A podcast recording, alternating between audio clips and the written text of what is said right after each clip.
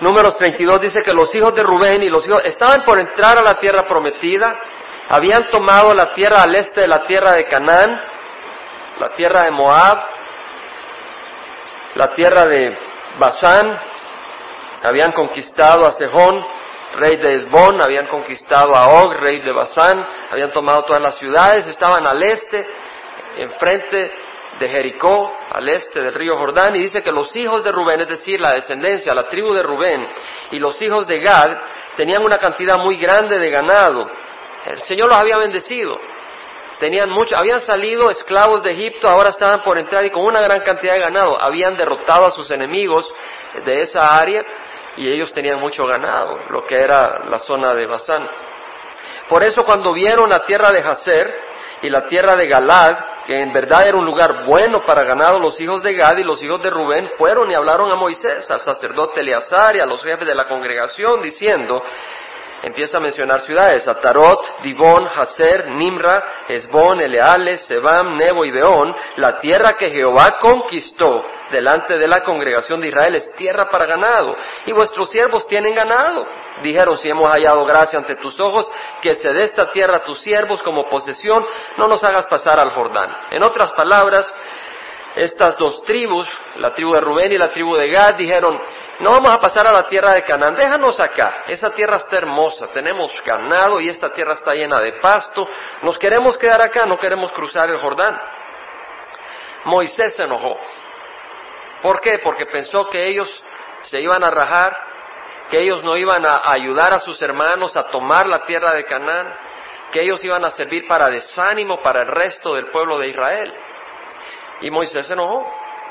Dice el versículo 5, 6, que Moisés dijo a los hijos de Agad y a los hijos de Rubén, ¿irán vuestros hermanos a la guerra mientras vosotros os quedáis aquí?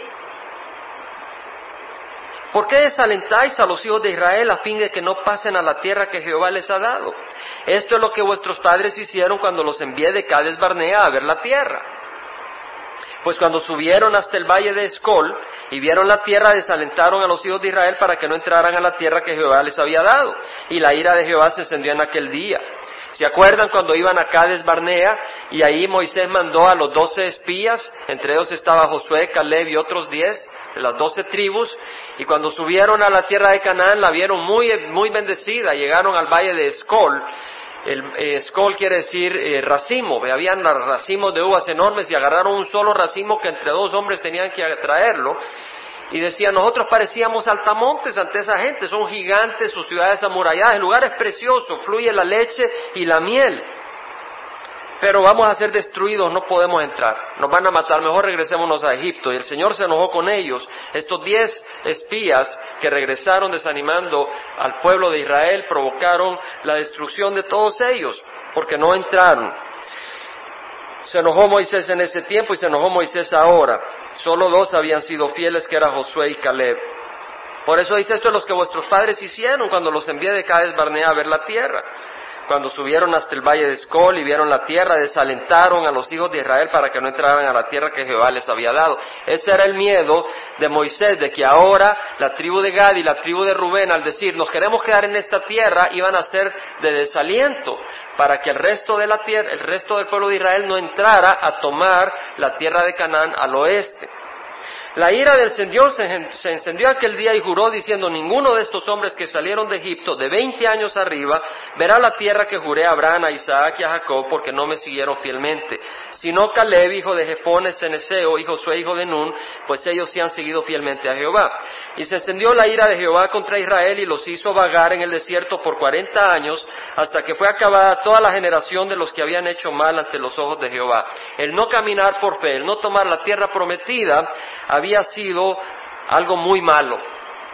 El no obedecer al Señor y el irse para atrás. Y aquí vosotros os habéis levantado en lugar de vuestros padres, prole de hombres pecadores, para añadir aún más a la ardiente ira de Jehová contra Israel. Moisés estaba enojado.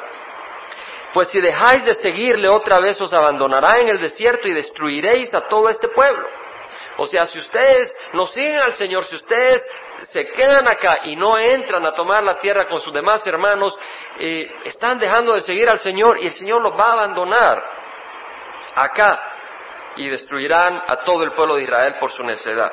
Entonces, versículo 16, ellos se acercaron a él a Moisés y le dijeron, no, edificaremos apriscos, es decir, refugios para el ganado, y ciudades para nuestros pequeños, pero nosotros nos armaremos para ir delante de los hijos de Israel hasta que los introduzcamos en su lugar, mientras que nuestros pequeños se quedarán en las ciudades fortificadas por causa de los habitantes de la tierra. En otras palabras, no, dijeron ellos, vamos a, a construir refugios para el ganado y nosotros vamos a, y vamos a construir ciudades para nuestros hijos, nuestras esposas, pero nosotros vamos a entrar adelante del pueblo de Israel a pelear.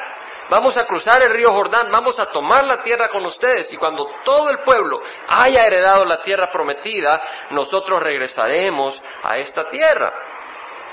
No volveremos a nuestros hogares hasta que cada uno de los hijos de Israel haya ocupado su heredad, porque no tendremos heredad con ellos al otro lado del Jordán y más allá, pues nuestra heredad nos ha tocado de este lado del Jordán al oriente. En otras palabras, acá nos queremos quedar, pero vamos a ir y luchar hasta que todo el pueblo reciba heredad.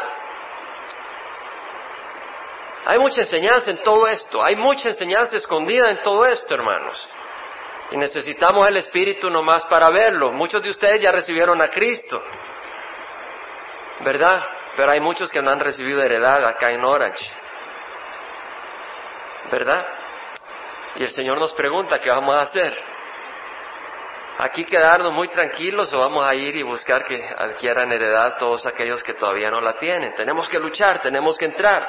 Moisés les dijo, si hacéis esto, si os armáis delante de Jehová para la guerra, y todos vuestros guerreros cruzan el Jordán delante de Jehová hasta que él haya expulsado a sus enemigos delante de él, y la tierra quede sojuzgada delante de Jehová, después volveréis y quedaréis libre de obligación para que Jehová y para con Israel, y esta tierra será vuestra posesión delante de Jehová. En otras palabras, Moisés dice, ok, si ustedes van con el resto del pueblo y toman la tierra prometida de Canaán, pueden regresar, está bien.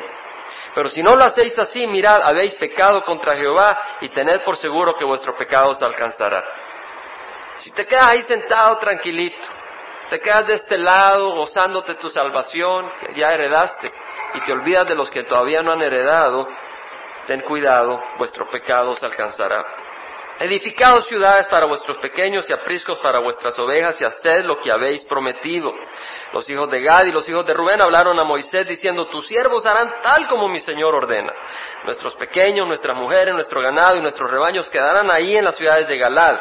Mientras tus siervos, todos los que están armados para la guerra, cruzarán delante de Jehová para la batalla, tal como mi Señor dice. Así lo ordenó Moisés en relación a ellos, el sacerdote Eleazar, a Josué, hijo de Non, y a los jefes de las casas paternas de las tribus de los hijos de Israel. Y Moisés les dijo, si los hijos, o sea que Moisés Después de que ellos, la tribu de Rubén y la tribu de Gad, dijeron, vamos a hacer como ustedes dicen.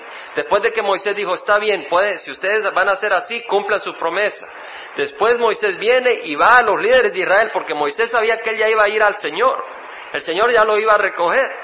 Y entonces Moisés dice, a mí me podrán prometer una cosa y después qué. Entonces se va Moisés con los líderes de Israel y les dice, oigan lo que ellos están diciendo, que lo cumplan.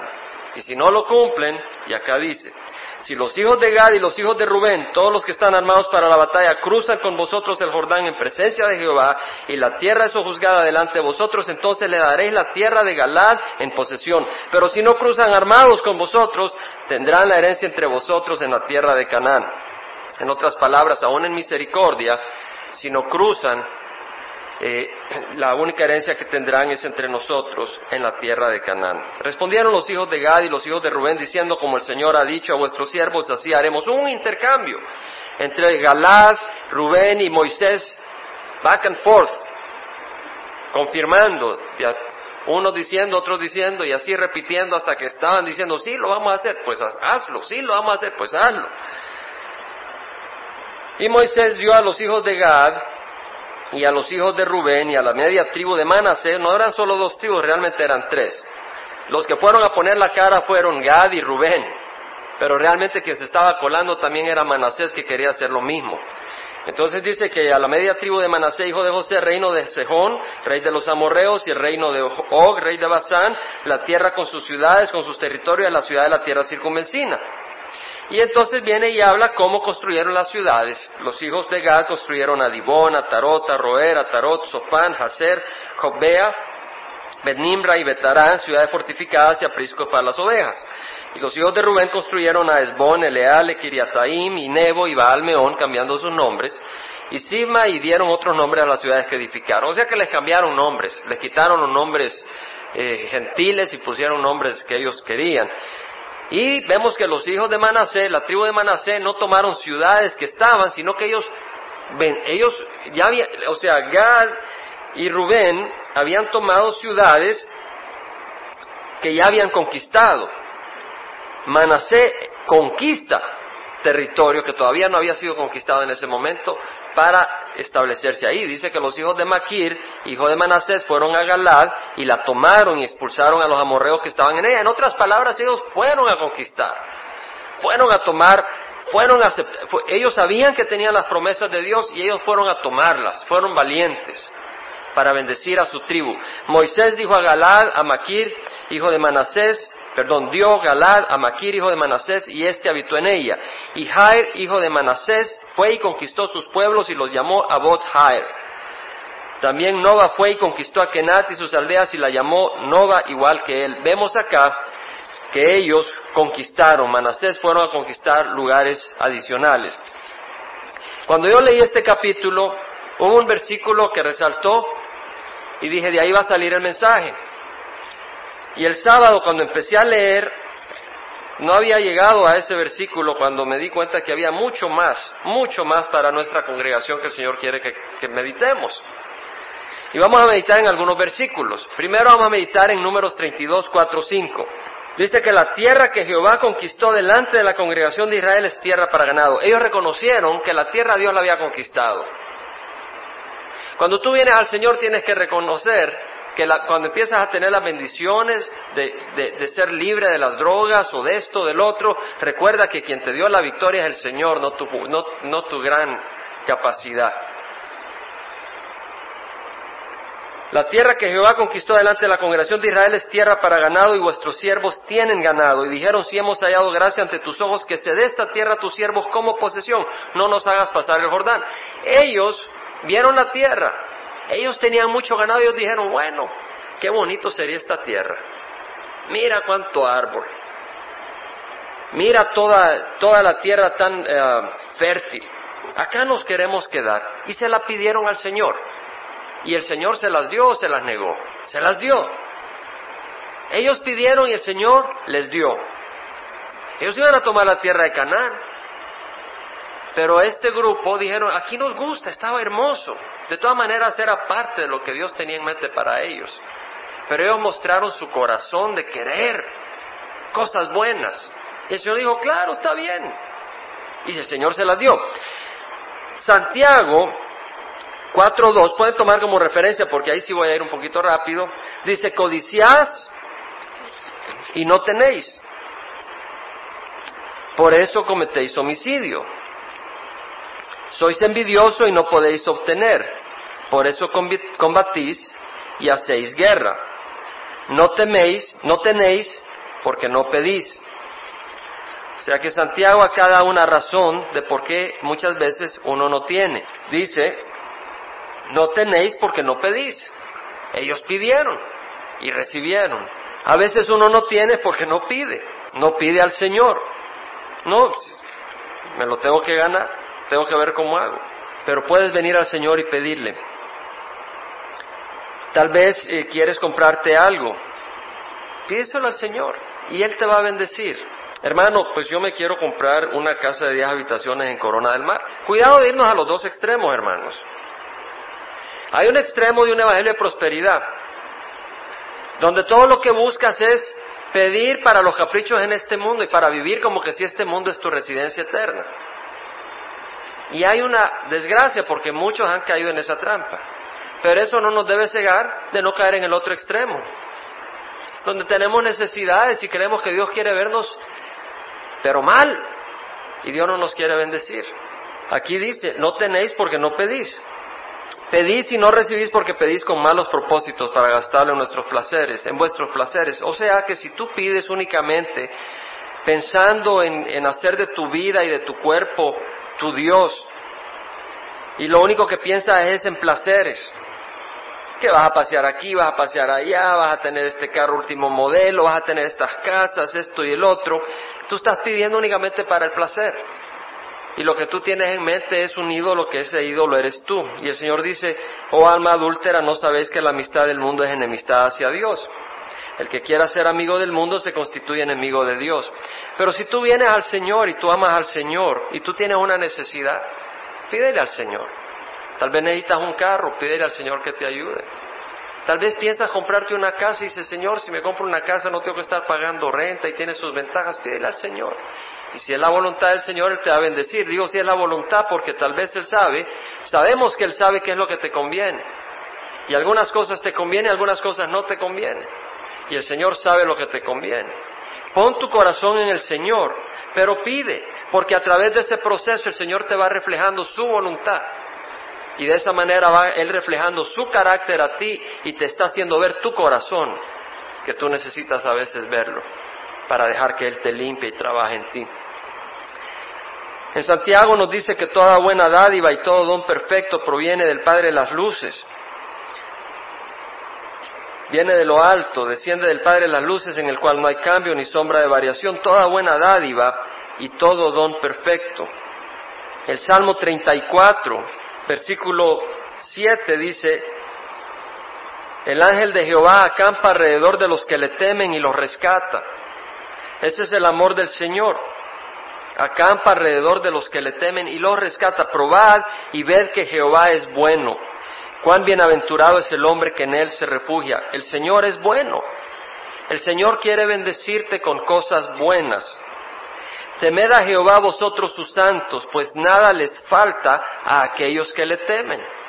Esa es la palabra del Señor. Nada les falta a aquellos que le temen. No dice que va a satisfacer tus caprichos. No dice que va a satisfacer aquella cuerda. No, dice que Él va a fortalecer aquella cuerda que te esté esclavizando y que tú, a ti te gusta. Si es una cadena que te esté esclavizando y tú ciegamente estás atraída a esa cadena, Él no te la va a hacer más grande y más fuerte. Él quiere que seas libre. Los leoncillos pasan necesidad y tienen hambre, mas los que buscan a Jehová no, carecerán de bien alguno. Los que buscan a Jehová, esa es la clave, busca al Señor, no carecerás de ningún bien bueno. De nada bueno el Señor te proveerá todo lo bueno. Esa es la promesa del Señor. En Mateo, el mismo Señor Jesús dijo, pedid y se se os dará. Pedid y se os dará, buscad y hallaréis, llamad y se os abrirá, porque todo el que pide recibe. El que busca, halla, y al que llama, se le abrirá. ¿Quién de vosotros que si su hijo le pide pan le dará, le dará una piedra o si le pide un pescado le dará una serpiente? Si vosotros siendo malos sabéis dar buenas dádivas a vuestros hijos, canto más vuestro Padre que esté en los cielos dará cosas buenas a los que le piden. Dará cosas buenas a los que le piden. Entonces no nos vayamos al otro extremo donde decimos, hermano, hay un evangelio de prosperidad y ya ahora ya no le pidas al Señor. Tal vez necesitas un carro y dices, bueno, tal vez se rompió, se arruinó y, tú dices, no, el Señor no me va a dar nada bueno. No lo dices, pero lo piensas. Piensas que el Señor lo único que te da es sufrimiento y dolor de cabeza y tienes un concepto equivocado del Señor. Pídele al Señor. ¿Tienes alguna necesidad? Pídesela. Ahora, si le pides una botana de Rondon Q para irte a emborrachar, pues el Señor no te la va a dar. Y si recibes el dinero para comprarla, no vino del Señor. No vino del Señor. Vino de Satanás porque no está de acuerdo con la palabra del Señor.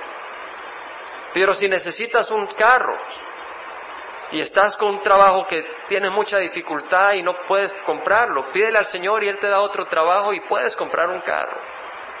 Y cuando lo recibas no digas, oh, ahora sí, ya Señor, ya no te tengo que pedir por el carro porque ya lo recibí. No hagas eso, dale gracias porque vino del Señor.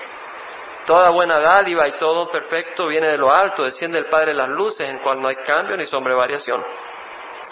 Pidamos al Señor, como estas tribus de Gad, de Rubén y de Manasés que pidieron. Estaba oyendo un comentario que un hermano me envió. Hay un librito que se ha vendido, se ha hecho muy popular, la oración de Jabez. Y se ha hecho muy popular, se han vendido millones y dicen que se van a vender millones más. Y el comentario que venía venía criticando, pero duramente a este autor. Y decía que tremendo cómo está América, cómo está la sociedad, que todo lo que quieren es expandir su territorio. Y realmente me dio tristeza, porque a veces pensamos que Dios quiere vernos todo el tiempo miserables, sufriendo. No, el Señor sabe que vamos a sufrir mucho. Él nos lo ha dicho. Pero Él también quiere bendecirnos y está bien buscar expander territorio. Pero si tú estás buscando expander territorio material en este mundo, estás equivocado. El Señor no te va a bendecir ahí. Quien te puede ayudar ahí es Satanás, pero es para condenación eterna. Porque si tú eres amigo del mundo, te conviertes en enemigo de Dios. Número 32, 6. Moisés dijo a los hijos de Gad y a los hijos de Rubén, irán vuestros hermanos a la guerra mientras vosotros os quedáis aquí. Irán vuestros hermanos a la guerra mientras vosotros os quedáis aquí. Hermanos, no hay cosa que me aflija mi corazón muchas veces cuando perdemos sensibilidad como iglesia de los que no tienen a Cristo. No hay cosa que me desanime, entre las cosas que me desaniman, esas cosas son las que más me desaniman. Cuando como congregación perdemos sensibilidad de los que no tienen a Cristo. El día de ayer, y, estaba, yo me fui con uh, Luis, un siervo del Señor que ama mucho a Cristo. Y yo uso un pequeño ejemplo de la leche con la gota de cianuro. Y él vino y usó ese ejemplo para expandirlo en otra manera. Y me gustó mucho lo que dijo. Y es lo siguiente, ¿sabes? Si tú agarras un vaso de leche y le echas una gota de cianuro, no te lo vas a tomar porque te va a destruir. Y así somos nosotros realmente. Tenemos cianuro, tenemos veneno. Por eso no somos aceptables, aparte de la sangre de Cristo. No nos podemos salvar nosotros mismos, no nos podemos hacer buenos nosotros mismos. Tenemos que venir a Cristo, que Él nos limpie, que Él nos sane. Pero ¿sabes qué? Cuando le pregunté a una señora, y él estaba ahí, Luis, ¿usted se tomaría un vaso de leche que tiene una gota de cianuro? O un muchacho, creo que fue que se lo dije también. Me dijo, pues no, si yo sé que tiene cianuro. El problema es que les están dando leche con cianuro. A donde vamos han estado llegando los testigos, han estado llegando los mormones. Y lo más interesante es que tú les preguntas si saben qué necesitan para ir al cielo y no saben. Acá, mucha gente en estos alrededores no saben. Nuestro hermano Salvador, ¿dónde está Salvador? Nuestro hermano Salvador fue hace un rato a dar una invitación a Harvest, aquí nomás. Y compartió el Evangelio. Él iba a dar una invitación, pero el Señor le puso a compartir el Evangelio. una persona recibió a Cristo. Ayer que estábamos compartiendo, me tocó mucho un joven, porque está, habían tres muchachos, y luego Raimundo vino con uh, Román. Estábamos compartiendo con tres muchachos y uno de ellos se fue para atrás, él estaba con un rastrillito trabajando en las hojas y, y se fue para atrás. No quiso estar ahí en la conversación que estábamos. Y cuando ya nos íbamos, nos despedimos de los dos que habían recibido al Señor porque el otro se había separado realmente. Pero se me ocurrió en el espíritu despedirme de él y llamarlo y preguntarle cómo se llama. ¿Cómo te llamas? Me dijo Gabriel. ¿Se acuerdan la historia de Gabriel y Gabriela? Pues una historia muy en mi corazón. En ese momento le dije, ¿sabes lo que quiere decir Gabriel? Hombre de Dios. ¿Quieres ser hombre de Dios? Y los ojos se le abrieron. Cuando le pregunté a él si quería ser un hombre de Dios, sus ojos se le abrieron, hermanos. Ese joven que no quería oír de religión, cuando se le preguntó si él quería ser un hombre de Dios, él quiso ser un hombre de Dios y recibió a Cristo Jesús. Gloria al Señor. Él no sabía que Él es un hombre de Dios. Él creía que era Gabriel. Ahora Él es un hombre de Dios. Y es mi oración que el Señor siga guiándolo y dirigiéndolo. Otro niño que estaba ahí, un niño más pequeño, cuando nos recibió, lo primero que me preguntó, porque Luis le habló que aquí estamos empezando una iglesia, y puedo hacer mi primera comunión en tu iglesia, me dice. Lo primero. Pero lo más interesante, que cuando hablamos la palabra pecado, él no sabía lo que es pecado. Jamás había oído esa palabra. Yo le hablaba sing, sing, y él creía que hablábamos de singing, de cantar. Pues yo creo que era por mi inglés. Entonces nos fuimos al español y le usamos pecado. No sabía que era pecado, hermanos. Este niño jamás había oído lo que es el pecado. Y ahí va a ser la primera comunión. Hermano, lo más triste es que nosotros sigamos tomando leche pura y no nos importen los que tienen leche adulterada. Ahora, ¿estamos hablando de esto para sentirnos culpables? No. Porque yo creo de que no tienes necesariamente que venir el sábado acá. Te invito a que vengas, pero no creo que tienes que venir. Pero yo creo que tú puedes orar a donde estés para que el Señor toque a esas almas. Yo creo que tú puedes animar a tu marido a venir en vez de decirle, no vayas, que... o a tu mujer que vaya contigo, o a tus hijos, o lo que sea. Pero acá dice, ¿irán vuestros hermanos a la guerra mientras vosotros os quedáis acá? Hermano, pero usted es muy beligerante, está hablando de guerra, ¿y dónde hay guerra? Usted no anda casco, no lo veo con la metralleta. Estamos en guerra, hermanos. Estamos en una guerra. Estamos en una guerra, hermanos. Es una guerra cruenta y muy desagradable. En Mateo, y hemos oído este versículo muchas veces, el Señor dice, id pues y haced discípulos de todas las naciones. Oh, discípulos de las naciones. Eso es lo que dice el Señor. Discípulos de Cristo, sacados de todas las naciones, eso es lo que está diciendo. ¿Entendemos? Ir pues y hacer discípulos de Cristo de todas las naciones, bautizándolos en el nombre del Padre, Hijo y el Espíritu Santo, enseñándonos a guardar, enseñándolos, enseñándoles a guardar todo lo que os he mandado. Y aquí yo estoy con vosotros todos los días hasta el fin del mundo. Vamos a ver. El Señor está diciendo, ir pues y hacer discípulos de Cristo de todas las naciones. Hermanos, discípulos de Cristo quiere decir seguidores de Cristo. Personas que van a buscar ser como Cristo personas que van a buscar guardar la palabra de Cristo. ¿Y qué hizo el mundo con Cristo? El mismo Señor Jesucristo dijo, acordaos de la palabra que os dije, un siervo no es mayor que su Señor. Si me persiguieron a mí, y si lo persiguieron, también os perseguirán a vosotros. Si guardaron mi palabra, también guardarán la vuestra, pero no guardaron la palabra del Señor. No fueron amables al Señor. Para empezar, Cristo cuando vino Jesús no tuvo un lugar en donde nacer, nació en un pesebre. El mundo no le abrió las puertas, el mundo no le abrió los brazos a Jesús. Y finalmente el mundo crucificó a Jesús y ahí nuestro pecado y nuestra naturaleza. Si nosotros buscamos hacer discípulos de Cristo, estamos en guerra contra el mundo y nos van a perseguir a nosotros y no van a recibir nuestras palabras si nuestras palabras son las de Cristo. Y si considera segunda de Timoteo, capítulo 2, versículo 24 y 26 dice, el siervo del Señor no debe ser rencilloso, sino amable para con todos, apto para enseñar, sufrido, corrigiendo tiernamente a los que se oponen por si acaso Dios les da el arrepentimiento que conduce al pleno conocimiento de la verdad. Y volviendo en sí, escapen del lazo del diablo, habiendo estado cautivos de él para hacer su voluntad. Cautivos, ¿qué quiere decir cautivos? Que alguien los tiene presos.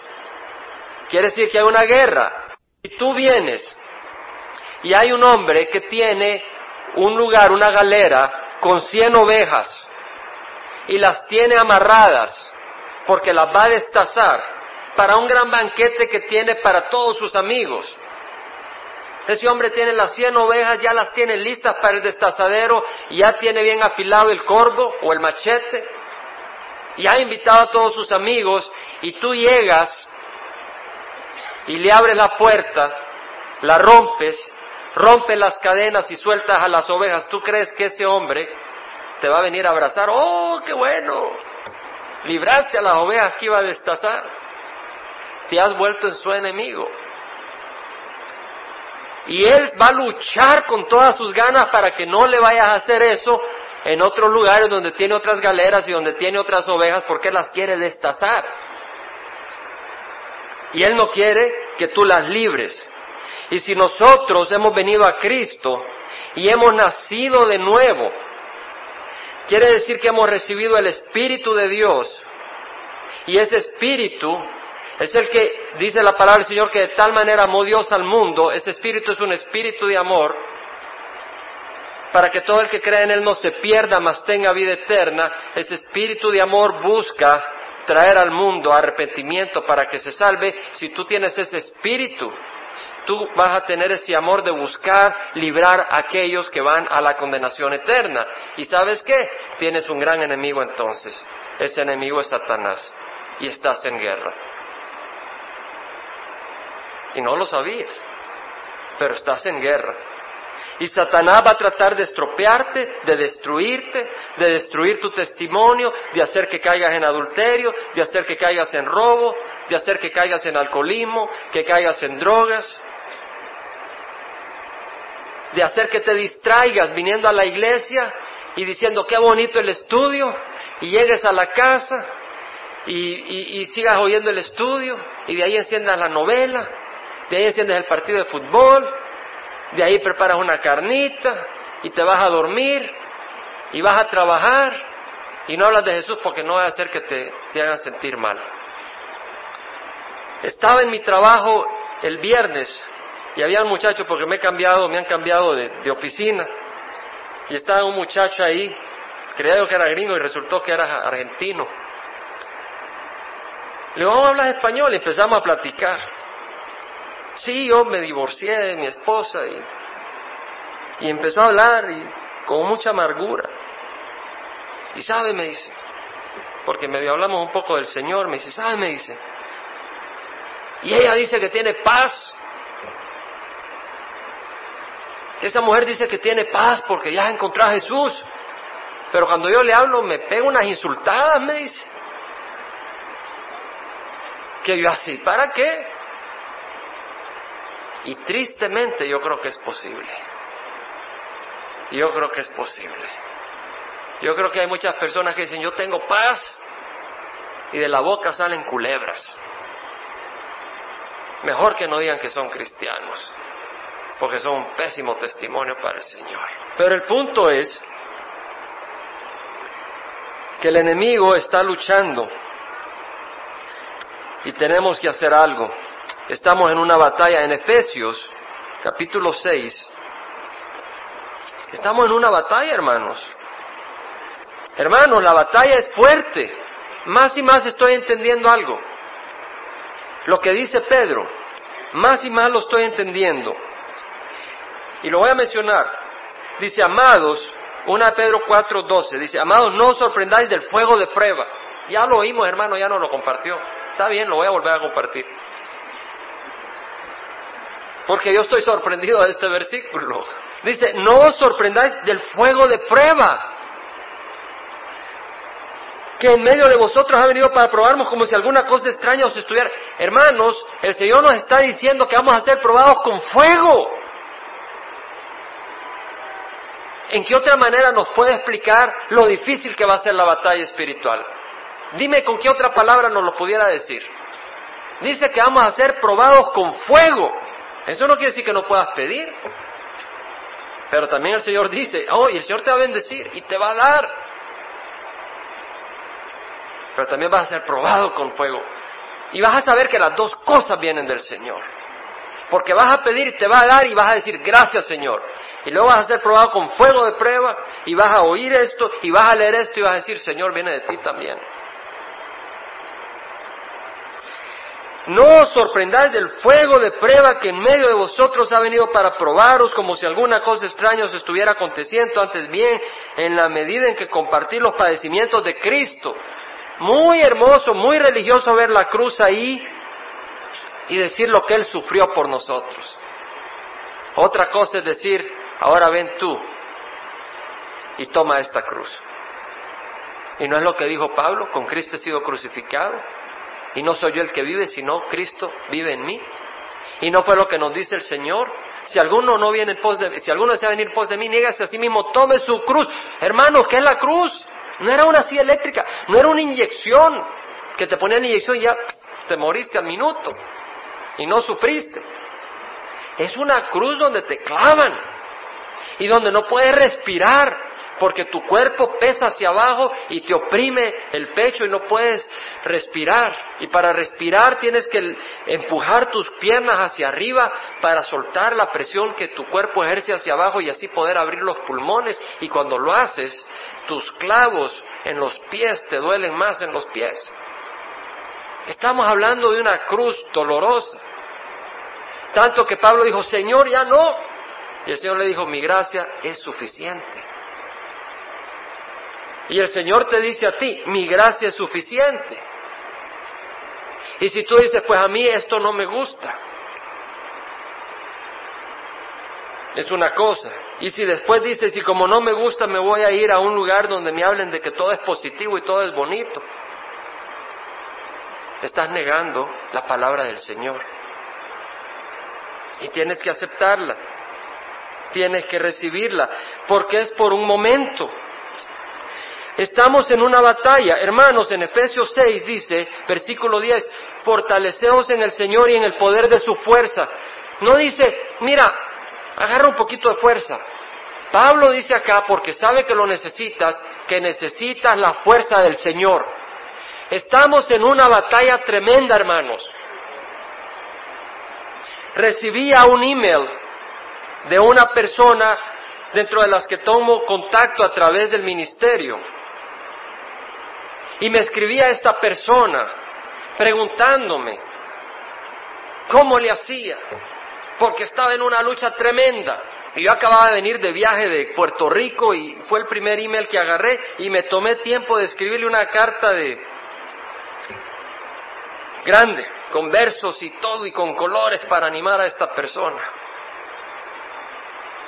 Y ya no me contestó. Yo me empecé a preocupar. La regué, se desanimó más. Y mandé un versiculito. Jesús te ama. Y a la semana me contestó. Ore por mí, porque lo necesito. Hay muchos que empiezan la carrera y se quedan atrás. Hay muchos que empiezan y tropiezan y se quiebran. Necesitamos orar, hermanos, unos por otros. Necesitamos pelear. Versículo 12, versículo 11 dice, revestíos con toda la armadura de Dios para que podáis estar firmes contra las, las insidias del diablo, las tretas, los esquemas de Satanás. Satanás tiene esquemas contra Víctor, contra José, contra Clara, contra Patti, contra Rigo, contra René, contra Jaime, contra Tino, contra Lupe, contra Raimundo. Tiene esquemas contra Felipe. Y en esos esquemas Él está buscando atraparte. Él está tirando flechas, está tirando dardos y busca agarrarte débil y darte vuelta y acabarte. Y más si estás buscando liberar las ovejas del Dios vivo.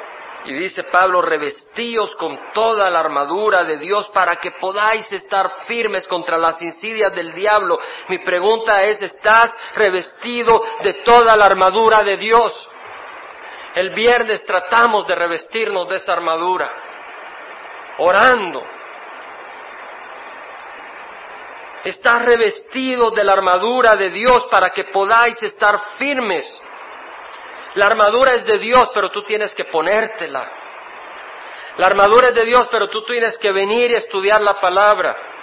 La armadura es de Dios, pero tú tienes que estar dispuesto a venir y a orar con nosotros y ayunar. La armadura es de Dios, pero tú tienes que estar dispuesto a llamar a tu hermano y a tu hermana y decir, necesito ayuda, ora por mí. Porque nuestra lucha no es contra sangre y carne, sino contra principados, contra potestades, contra los poderes de este mundo de tinieblas, contra las huestes espirituales de maldad en las regiones celestes. Nuestra lucha no es contra sangre y carne, no es contra tipos como Goliat que vienen con su armadura a destruirnos, es peor. No es contra sangre y carne, sino contra principados, es decir, personas que tienen autoridad de un reino, el reino de la oscuridad, contra principados, contra poderes, es decir, no solo tienen autoridad, tienen poder. A veces hay reyes que, que tienen la autoridad pero no tienen el poder. Pero estos tienen autoridad y tienen poder contra principados, contra potestades, contra los poderes de este mundo de tinieblas. Está hablando de algunas personas malas. No, los poderes de este mundo, ya dijo que no es de carne y sangre. Está hablando del mundo espiritual. Este mundo es de tinieblas y hay poderes de origen espiritual y lo aclara contra las huestes, contra los ejércitos espirituales de maldad en las regiones celestes.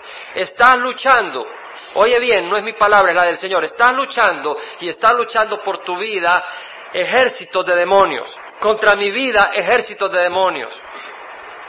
A veces los sábados son mis peores días. Tengo unas luchas, mi mente, mi cansancio, yo sé porque el enemigo quiere votarme, impedirme.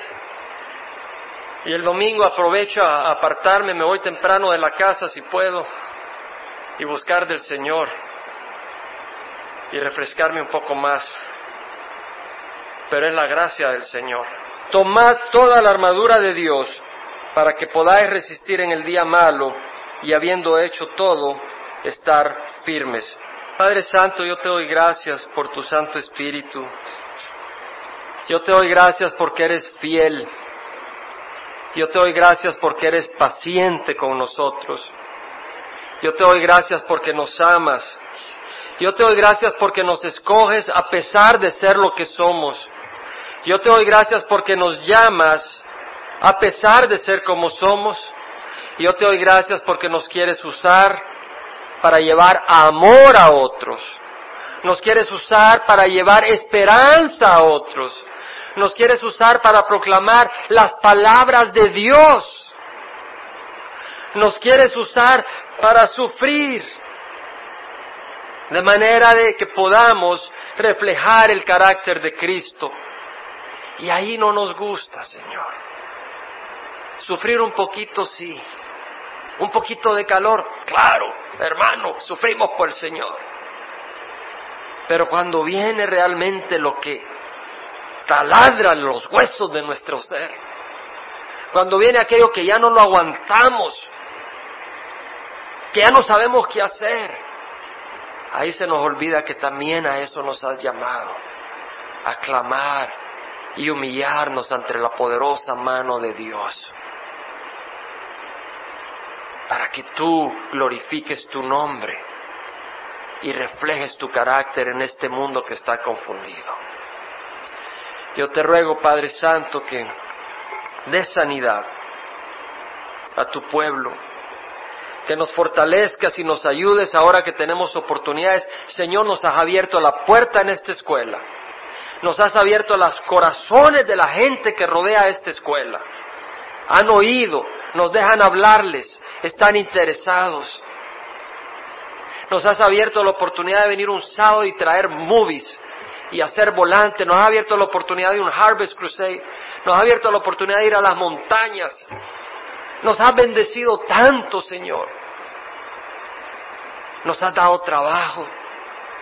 Y si alguno no tiene trabajo ahorita, pídele al Señor. Si alguno necesita esposa, no te vayas a los bares a echarte un trago a ver si ves alguna muchacha y bailas y ver si te parece. Porque ahí no vas a encontrar lo mejor. Acuérdate que la cáscara no es lo que se come. Las apariencias no van a sostener tu matrimonio el resto de tu vida. Es lo interno. Los tragos, las bailaditas, los lugares oscuros, lo que hacen es oscurecer tu mente para que tomes decisiones a ciegas. Pero si necesitas una esposa o necesitas un esposo, pídeselo al Señor. Si necesitas una casa, si necesitas un carro, pídeselo al Señor. Si necesitas, qué sé yo, tú pon la palabra, pídeselo al Señor. Pero si pides al Señor en tu corazón, tienes todo.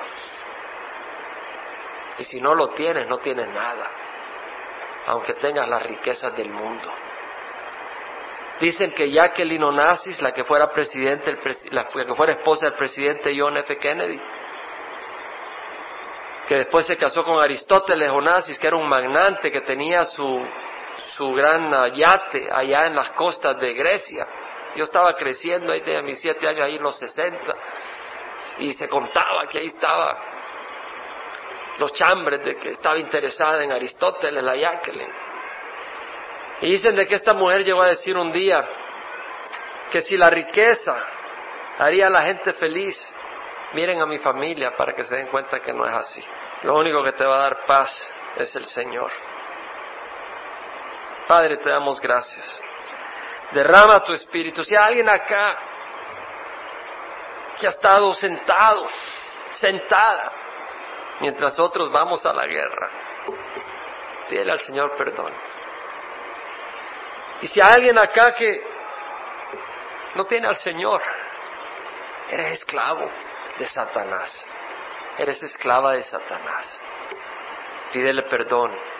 Y ahora rompe esas cadenas. Cristo las rompe. Dile al Señor, Señor, perdóname. Toma mi corazón. Y Él entra y toma tu corazón para bendecirte. Si no te has bautizado, ¿por qué no obedeces al Señor? Julio 13. Nos vamos a ir a meter al agua y a gozarnos como una familia en Cristo. Padre, gracias te doy. Derrama tu Espíritu Santo sobre esta congregación. Sana, pon esperanza, pon gozo, pon amor y fortalécenos. En nombre de Cristo Jesús.